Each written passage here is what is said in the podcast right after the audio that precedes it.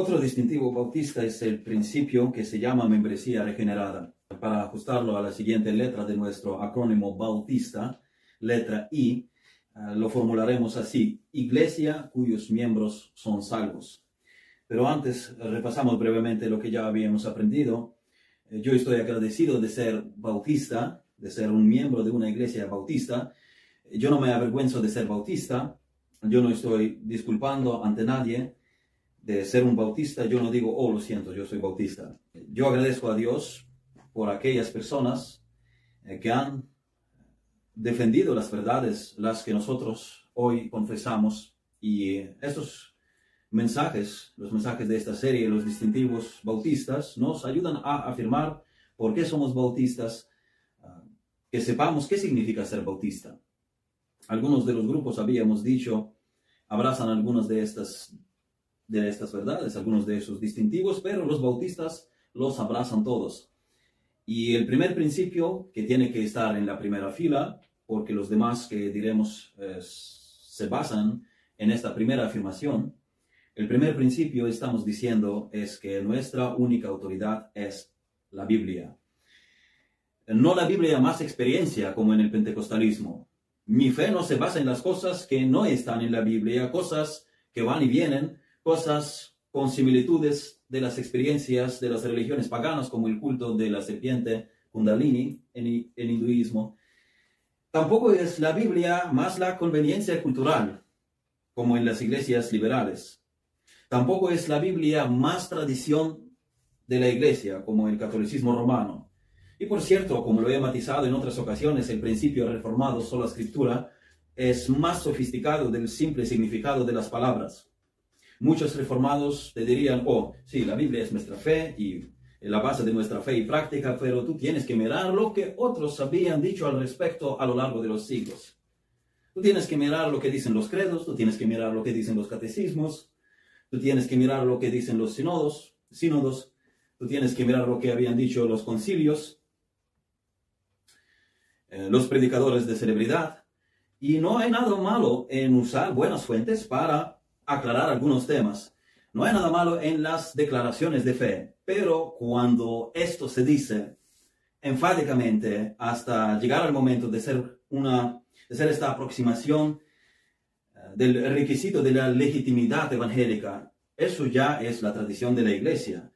Algún patrón de Mama Roma, eh, como a mi pastor le llamó atención leyendo un libro polémico, que el autor, siendo reformado, encuentra la fuerza de su punto en que sus oponentes solo usan la Biblia y no los concilios. Como quien dice, ellos tienen la Biblia, sí, pero nosotros tenemos los concilios. Wow. Ah, se trata de un tal Matthew Barrett, aunque él es inteligente en la forma en que se distingue del punto de vista católico, él se explica a sí mismo diciendo que, dado que, eh, que los concilios eran correctos y estaban en consonancia con la Biblia, esos concilios deberían tener la autoridad. Pero luego dice que podemos usar los concilios para argumentar a favor de que los cristianos se sometan a un determinado punto de vista. Y este es un razonamiento circular, es decir, de la Biblia al concilio y luego del concilio para mantenerse en lo que la Biblia enseña. Eh, pero llega a ser el mismo enfoque católico, un enfoque antiguo, con un ligero giro. Si no podemos cuestionar a los concilios, entonces lo que estamos diciendo es que no podemos cuestionar a los que fueron maestros en la iglesia a lo largo de siglos. Pero lo que vemos en la escritura es que los bereanos eh, fueron considerados nobles por verificar bien con las escrituras lo que dijo el apóstol Pablo. Cualquiera sea el caso, nosotros no queremos ser víctimas de las personalidades, creer algo porque fulano lo ha dicho. La prueba suprema de nuestra fe es la palabra de Dios. La Biblia es la palabra inspirada e infalible. También creemos en la autonomía de la iglesia local. No tenemos una jerarquía denominacional. Tomamos nuestras propias decisiones basándonos en la palabra de Dios. Cada iglesia local está autogobernada bajo el gobierno superior de Jesucristo, quien es la cabeza de la iglesia, y él gobierna a través de su palabra. Tercero, dos ordenanzas, el bautismo de los creyentes por inmersión y la cena del Señor. Esos son imágenes de verdades espirituales, pero no tienen poder salvador. por eso no los llamamos sacramentos, son ordenanzas, estos son actos de obediencia y de conmemoración. También hemos visto los dos cargos de la iglesia local, pastor y diácono, y luego habíamos hablado también de la libertad individual del alma. Cada cristiano tiene libertad y tiene capacidad de discernir el bien y el mal. Y su responsabilidad solamente es seguir el liderazgo del Espíritu Santo, la guía del Espíritu Santo. Ninguno debe forzarte a creer las cosas en contra de tu conciencia, según la persuasión que hayas tenido desde las Escrituras. Nosotros usamos la persuasión del Evangelio para convencerte sobre la verdad, si estás en error. Nosotros no aterrorizamos a la gente apuntando con un arma a la cabeza, ah, como en los países en que los cristianos son perseguidos o llevando a la cámara de torturas, como la Inquisición. Eh, los bautistas tienen esta particularidad de reconocer el derecho y al mismo tiempo la responsabilidad ante Dios, el derecho de todos de estudiar las escrituras y profesar la fe y adorar a Dios en la manera en que uno cree que las escrituras enseñan. Nosotros predicamos la verdad y la gente escoge qué hacer con ella. Y el espíritu y la esposa dicen ven, y el que oye diga ven, y el que tiene sed venga, y el que quiera tome del agua de la vida gratuitamente. Apocalipsis 22, 17. Nosotros tampoco somos vendedores, no forzamos a la gente, pero tampoco, tampoco hacemos publicidad para vender. Mi tarea es darle la verdad y es la decisión de los que oyen. Y es la obra del Espíritu en ellos yo no vendo nada, eh, yo muestro la escritura. Nosotros no engatusamos a nadie. Nosotros proclamamos la verdad, no somos engañadores, no engaitamos a nadie. Simplemente les decimos y ellos deciden qué hacer con la verdad. Escuchen este pasaje, 2 Corintios capítulo 4, versículos de 1 a 5, si pueden buscar. 2 Corintios 4, versículos de 1 a 5. Muy buen texto. Por lo cual, teniendo nosotros este ministerio, según la misericordia que hemos recibido, no desmayamos, antes bien, renunciamos a lo oculto y vergonzoso, no andando con astucia, ni adulterando la palabra de Dios.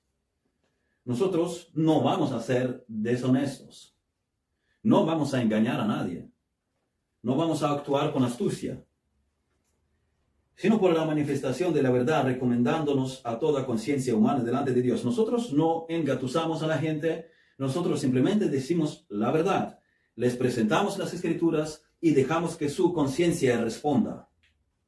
Persuadimos no por la fuerza, sino por la verdad y no por engaño.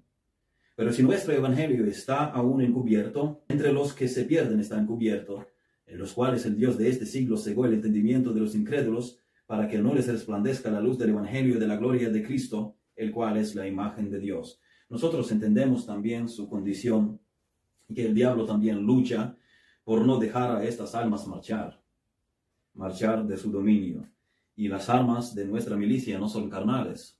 Nosotros predicamos el Evangelio, nosotros batallamos en la oración, nosotros nos rendimos al Espíritu Santo, quien puede usar nuestra influencia cuando nuestra luz brilla en, en un mundo oscuro, en esta generación torcida. No nos promovemos a nosotros mismos, predicamos el Evangelio de Jesucristo, ni tampoco imponemos nuestra religión a la gente. Deben decidir ellos elegir a Cristo o rechazar a Cristo. Cualquiera sea el caso, enseñamos que todos darán cuentas a Dios. La responsabilidad personal ante Dios es fundamental para la libertad del alma. Romanos 14, 12 dice, de manera que cada uno de nosotros dará a Dios cuenta de sí. Dios nos dio la libertad, Cristo ya nos libertó a los que creemos en Él, somos libres ante Dios, pero a los ojos de los hombres tenemos derecho de ser libres porque este privilegio viene directamente de las escrituras. Así que es un privilegio conocer las escrituras y creer en Jesucristo, es un derecho y es una responsabilidad de cada humano también. Luego tenemos otro principio de la iglesia neotestamentaria, el sacerdocio de todos los creyentes. Todo creyente tiene acceso igual y directo al Padre a través de Jesucristo. No tenemos que ir al predicador, no tenemos que ir al hombre, sino siempre tenemos acceso a Dios. Tienes tanto acceso a Dios como yo. Nadie tiene más, nadie tiene menos. Todos somos sacerdotes y reyes según Dios. Y hoy hablamos, dijimos, de la membresía regenerada, es decir, la membresía de una iglesia local neotestamentaria. Consiste solamente de aquellos que se han convertido al Señor Jesucristo y han confesado su fe públicamente, sumergiéndose en el agua en el nombre del Padre, del Hijo y del Espíritu Santo, demostrando así su fe y determinación de obedecer a las enseñanzas de la Biblia. La membresía en una iglesia bautista solo puede ser otorgada a un verdadero creyente que se identifica públicamente como tal por inmersión, así que primero la iglesia está formada por los creyentes. La iglesia local está formada por los creyentes. Y en segundo lugar, la iglesia está formada por los creyentes bautizados. Tienen que bautizarse, hacer este paso, manifestar públicamente su fe, dar este testimonio público antes de ser aceptados en una iglesia local. Hechos capítulo 2, versículos 41, primeramente versículo 41, vamos a leer luego 47, pero ahora el 41. Así que los que recibieron su palabra fueron bautizados y se añadieron aquel día como tres mil personas. ¿Quién fue que, que se añadió? Aquellos que recibieron la palabra. Primero, lo que se dice de ellos, que ellos habían recibido la palabra. Ellos no rechazaron el Evangelio, ellos fueron salvos, ellos creyeron, ellos, después ellos fueron bautizados también. Y luego se unieron. Esto claramente indica la membresía de los salvos en la iglesia. La iglesia se compone de los creyentes, de los que son nacidos de nuevo. A propósito, si eres creyentes, si eres creyente debes unirte a una iglesia. Tú no puedes amar a Cristo y menospreciar la iglesia. Tú no puedes amar a Cristo, quien es la cabeza de la iglesia, la cabeza del cuerpo, y no amar al cuerpo. Si no estás en ninguna iglesia, teniéndola cerca, hay una razón para esto. Si la iglesia que tú conoces no enseña la Biblia y no honra a Cristo, pues busca otra. Dedícate a la búsqueda de una. Si no estás en una iglesia porque alguien te haya ofendido en ella, eso tampoco es la mejor solución no congregarse en la iglesia, no ser miembro de una iglesia local, porque debes crecer en la madurez. Hay cosas que debes aprender a superar. Debes aprender perdón, debes aprender amor, debes aprender unidad. Y dejar una iglesia por cualquier problemilla que afrontas, esto no te fortalece. Tienes que aprender a desarrollar el carácter endurecido, carácter maduro. ¿Cómo se mide la madurez en una iglesia? Pues Pablo ha bombardeado eh, con correcciones a la iglesia en Corinto. Prácticamente cada capítulo en la primera epístola a los Corintios es alguna corrección. Pero en esto el apóstol les dice qué es lo más importante. 1 Corintios 13, versículo 13. Y ahora permanecen la fe, la esperanza y el amor, estos tres, pero el mayor de ellos es el amor. Eso es como se mide el grado del avance espiritual de una iglesia.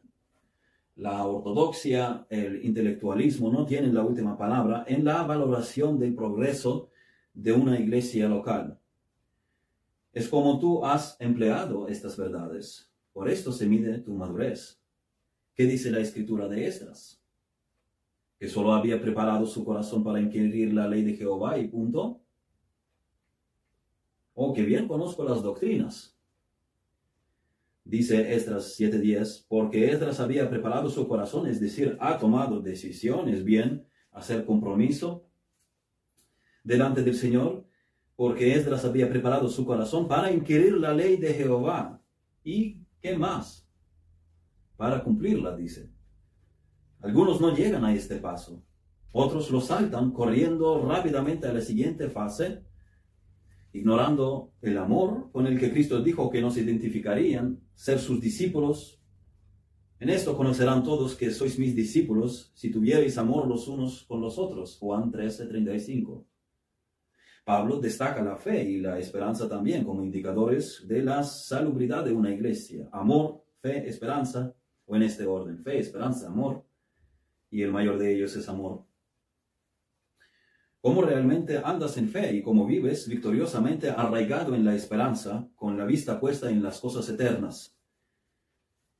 Y de estas luego terminamos leer el pasaje y para enseñar en Israel sus estatutos y decretos. Así que el estudio de la doctrina debe llevarnos a una vida piadosa, debe generar en nosotros carácter que refleja a Cristo. Estos tres indicadores, fe, esperanza y amor, indican el nivel del desarrollo espiritual de una iglesia. El amor, dice Pablo, es el mayor de ellos. En la iglesia de Corinto los miembros tenían problemas graves con el amor. Cada cual hacía las cosas por sí mismo. Hasta desvirtuaron la cena del Señor, convirtiéndola en una comida común e incluso emborrachándose y entregándose a glotonería. Y se pusieron de presumir de la inmoralidad que se cometía en la iglesia. Se envanecieron, dice Pablo. Y Pablo les corrige que lo más importante es el amor definido bíblicamente. Aquellos decían, yo soy de Pablo, y yo de Apolos, y yo de Cefas, yo de Cristo. Estos últimos se creían los más espirituales de todos. Ellos dirían quién es Pablo, quién es Apolos, quién es Cefas. Muy bien, eres de Pablo de Apolos, dice Pablo, pero muéstrame tu amor en la iglesia local. Muéstrame cómo te comportas. Muestra la acción de la gracia en la vida no solo afirmación ortodoxa. La fe y la esperanza son muy cercanos en, el sentido. Esto habíamos dicho que el amor de ellos es el mayor.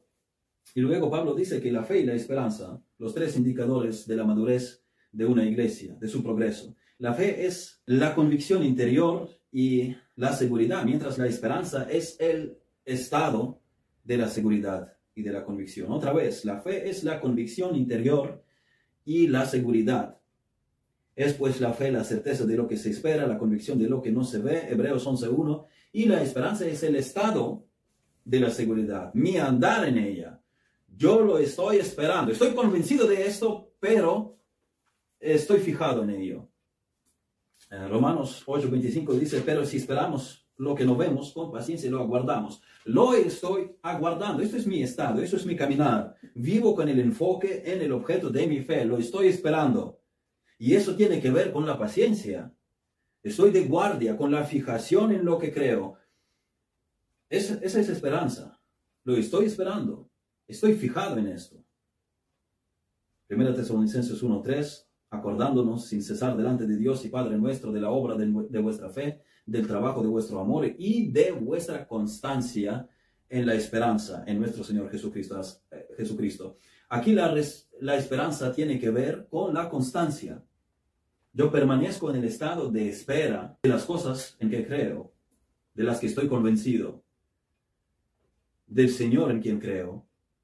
Lo estoy esperando. Eso es mi estado. Y esto afecta mi vida de manera que estoy firme, de manera que estoy constante, paciente, Primero de Pedro 1.13, por tanto, cenid los lomos de vuestro entendimiento, sed sobrios y esperad por completo en la gracia que se os traerá cuando Jesucristo sea manifestado. Aquí la esperanza tiene sentido de una acción perfecta. Esperad por completo es perseverancia, nuevamente es paciencia, firmeza, constancia. Así que estas tres virtudes, fe, esperanza y amor, indican cuán fuerte espiritualmente es una iglesia y de eso se trata el aprendizaje de las doctrinas para llegar a, afirmarnos en el camino del Evangelio. Estudiamos las doctrinas acerca del Señor Jesucristo, afirmando así nuestra fe en Él, conociendo a aquel en quien creemos, creciendo así en gracia y en el conocimiento de nuestro Señor y Salvador Jesucristo, estudiando bien el objeto de nuestra fe, creciendo en fe. En Él se arraiga nuestra fe, a Él es dirigida y es por eso que estudiamos la doctrina Estudiamos las doctrinas para seguir en la esperanza de esta fe. En firmeza, con paciencia, Hebreos 10:23, mantengamos firme, sin fluctuar, la profesión de nuestra esperanza, porque fiel es el que prometió. Y estudiamos las escrituras para aprender a amar, para en las familias y en la iglesia reflejar el trato que el Señor nos dio a nosotros. Primero de Juan 4:11, amados, si Dios nos ha amado así, debemos también nosotros amarnos unos a otros. El amor, dice Pablo, es el mayor de ellos. En otro lugar, él dice en Romanos 13, versículos 8 y 9, no debáis a nadie nada, sino el amaros unos a otros, porque el que ama al prójimo ha cumplido la ley, porque no adulterarás, no matarás, no hurtarás, no dirás falso, testimonio, no codiciarás y cualquier otro mandamiento. En esta sentencia se resume, amarás a tu prójimo como a ti mismo. El que ama cumple las demandas de la ley. Él sigue las prohibiciones de la ley, no cometiendo los actos no amorosos hacia otros, como adulterio o robo. Así que nuestra relación a Dios se describe por amor. Y nuestras relaciones en la iglesia son descritas como el amor. Todo en esta sentencia se resume, amarás a tu prójimo como a ti mismo. Miren cómo, miren, estas tres virtudes son enfatizadas en las epístolas del apóstol Pablo como medida de la espiritualidad, si queréis, de las iglesias a las que él escribe. Primera Tesalonicenses 1, versículos 2 y 3.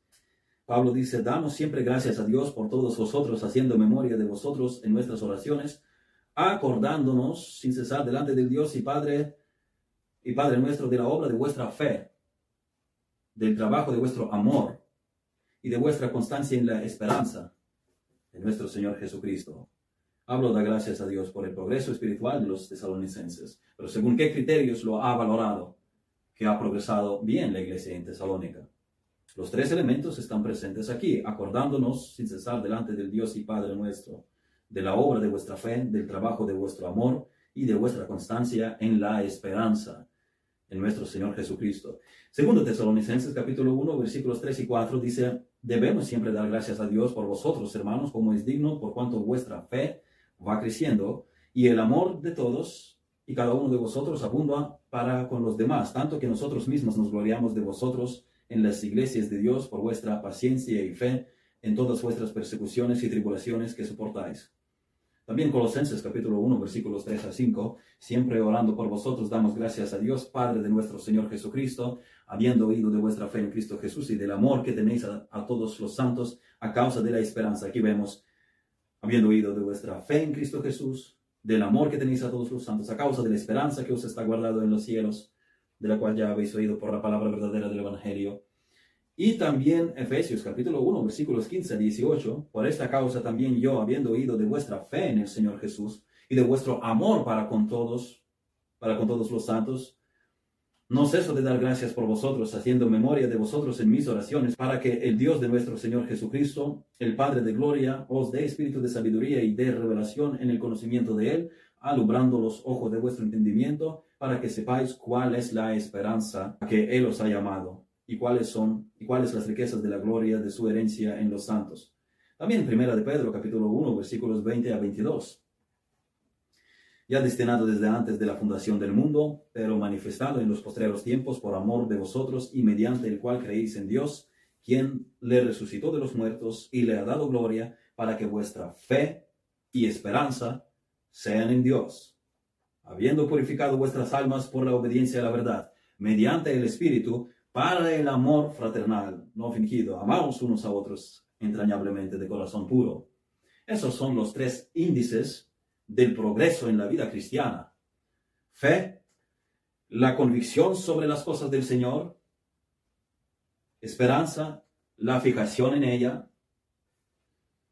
Y amor que se desglosa en numerosos actos que requieren servicialidad, devoción, sacrificio, cualquiera sea el caso, si no vas a una iglesia que predica la Biblia y que se propone honrar a Cristo, porque te has topado en alguien que tenga conducta impropia en ella, alguien que te haya estafado, tal vez, que ha sido injusto o que haga algún otro mal, hay liderazgo en la iglesia, hay pastores, hay procedimiento bíblico, hay membresía en la iglesia, hay las directrices en la Biblia para manejar situaciones problemáticas, pero marchar de una iglesia a otra por el mínimo inconveniente, por cada pinchazo, recorriendo así varias iglesias en la zona, esto no es señal de la madurez.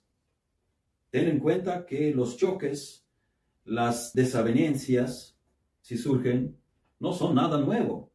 Todo lo que las iglesias contemporáneas viven ya está escrito en la Biblia.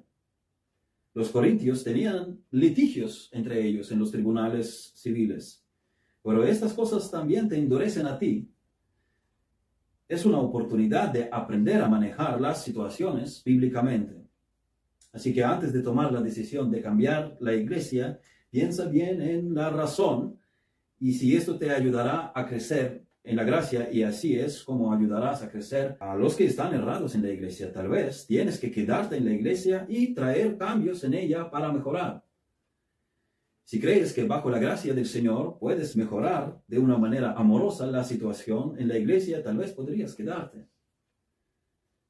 Pero si tu no disposición de unirse a una iglesia bíblica a tu alrededor tiene que ver con la presunción arrogante de que no la necesitas o que las iglesias en tu alrededor, por mucho que prediquen la Biblia y por mucho que sus miembros amen al Señor, son indignas de tu presencia porque no alcanzan el nivel de tu erudición, porque estas iglesias están todavía en la tierra y tú vives como si estuvieras ya en el cielo, o porque tú dices que puedes crecer sin necesidad de una iglesia local, vives desarraigado por completo entonces de las enseñanzas del Nuevo Testamento. Tienes que ser instruido en los rudimentos todavía si es que eres salvo, si es que eres atraído hacia la familia del Señor, lo cual sería una de las marcas de una persona regenerada, si es que te identificas con los hermanos en fe.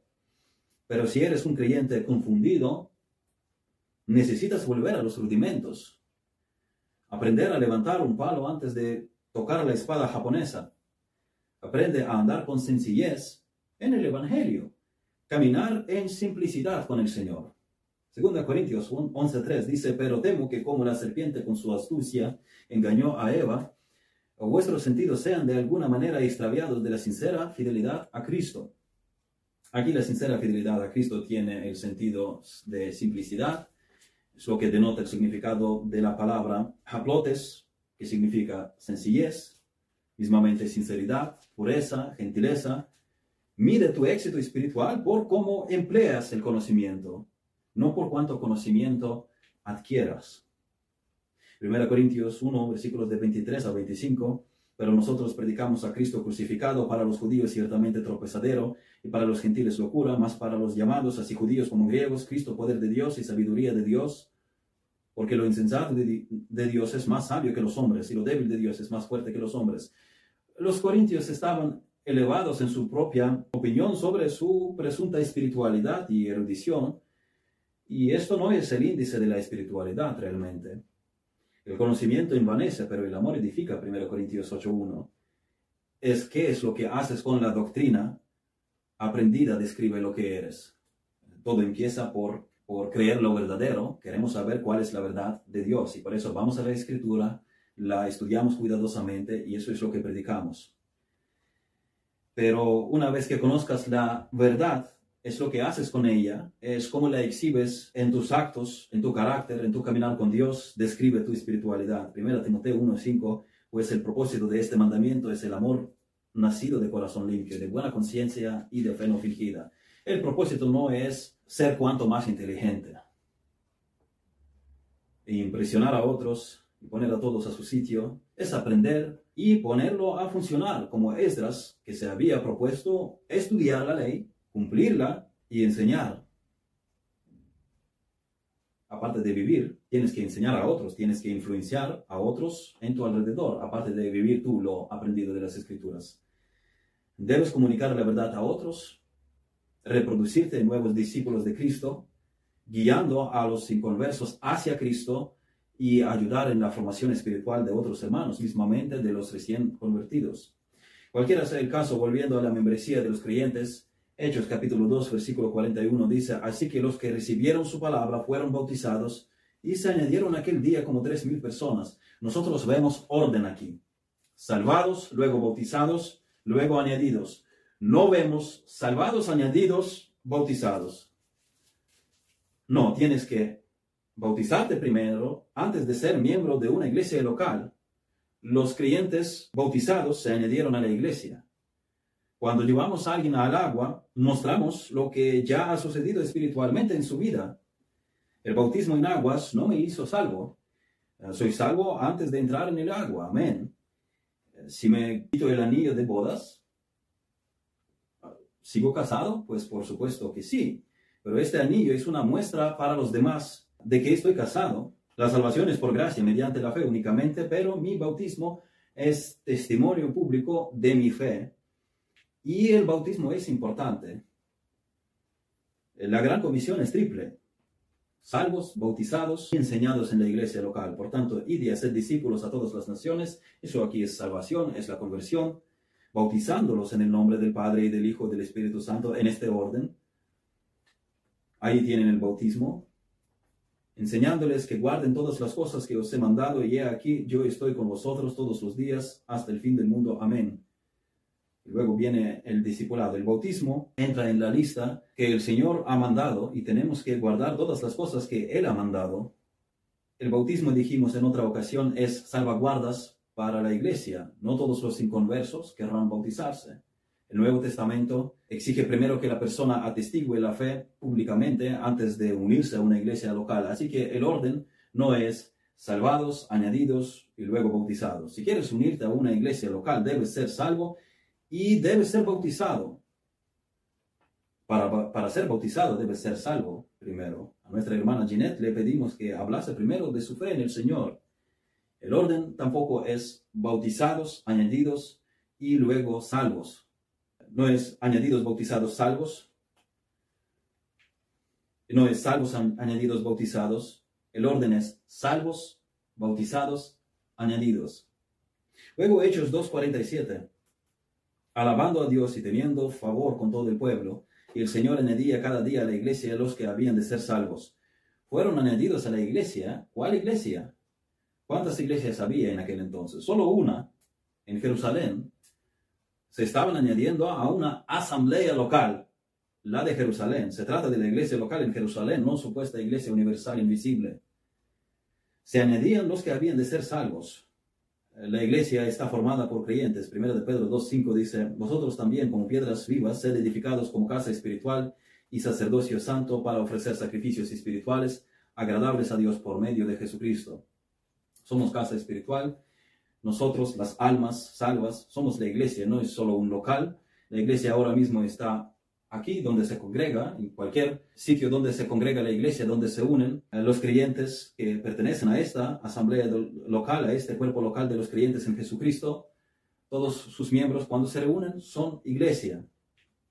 Nosotros podríamos cartel en el local cuando el Señor no los cuando el Señor nos lo provea y pondremos que ahí se reúne tal y cual iglesia. Pero en cuanto terminamos la reunión, el lugar ya no es la iglesia, ahí no está la iglesia. La iglesia está cuando se reúne. Y si no tenemos este lugar para adorar a Dios, buscamos otro para reunirnos, porque nosotros somos la iglesia, no el local, no la capilla. La iglesia está formada por los creyentes.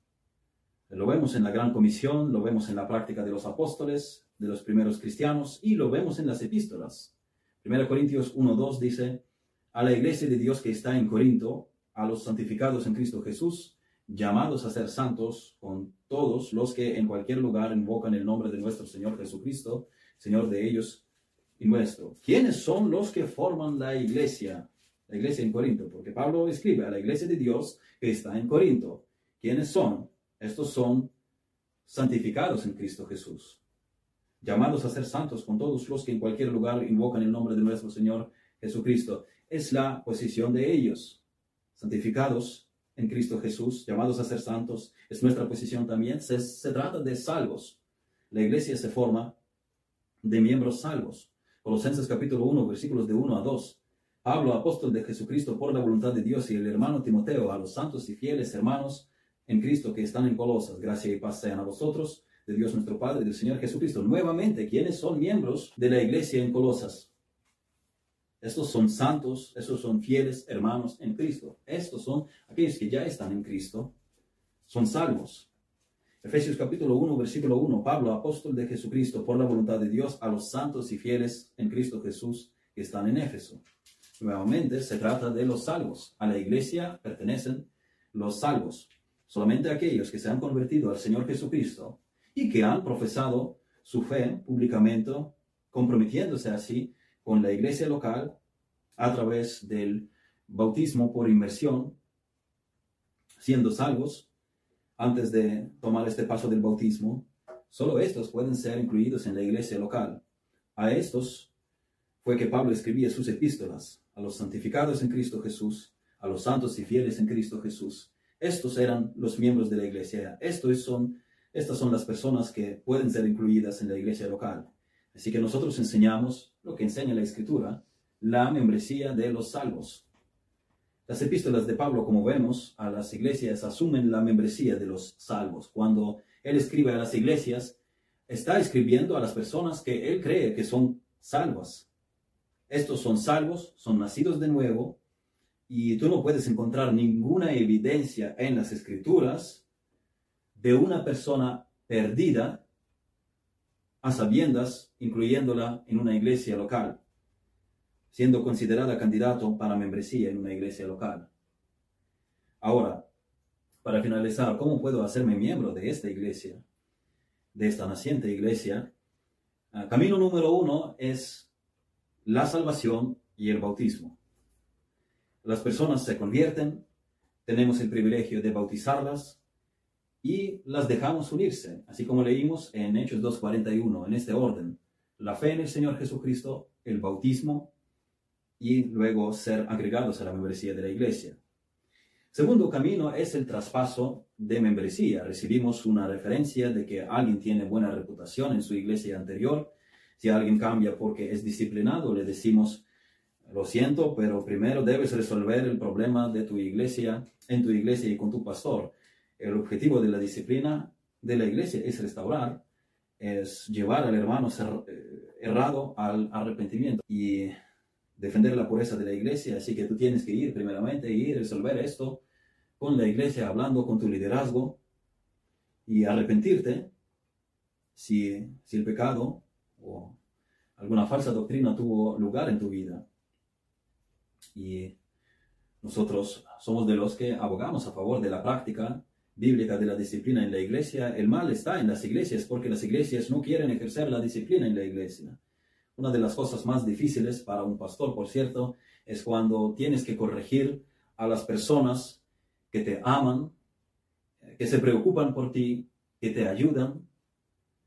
Y yo tengo que acercarme y superar los sentimientos para, para corregirles, para confrontarles. Porque te amo en el Señor, amo tu alma, pero Señor, ayúdame a ser honesto si veo que algo que alguien necesita corrección, a pesar de, de lo bueno que ha, sido, que ha sido la persona conmigo. Pero si, si hay necesidad de corrección, Señor, ayúdame. Luego es importante saber que los miembros transferidos deben provenir de una iglesia afín doctrinalmente. Por ejemplo, si han sido rociados con agua, en lugar de tener un bautismo bíblico por inmersión, eso no es bautismo no lo aceptamos, esto no es el bautismo bíblico, así que nosotros hablamos con la persona acerca de su trayectoria de la conversión a Cristo, su historial de la membresía y del bautismo bíblico, por supuesto.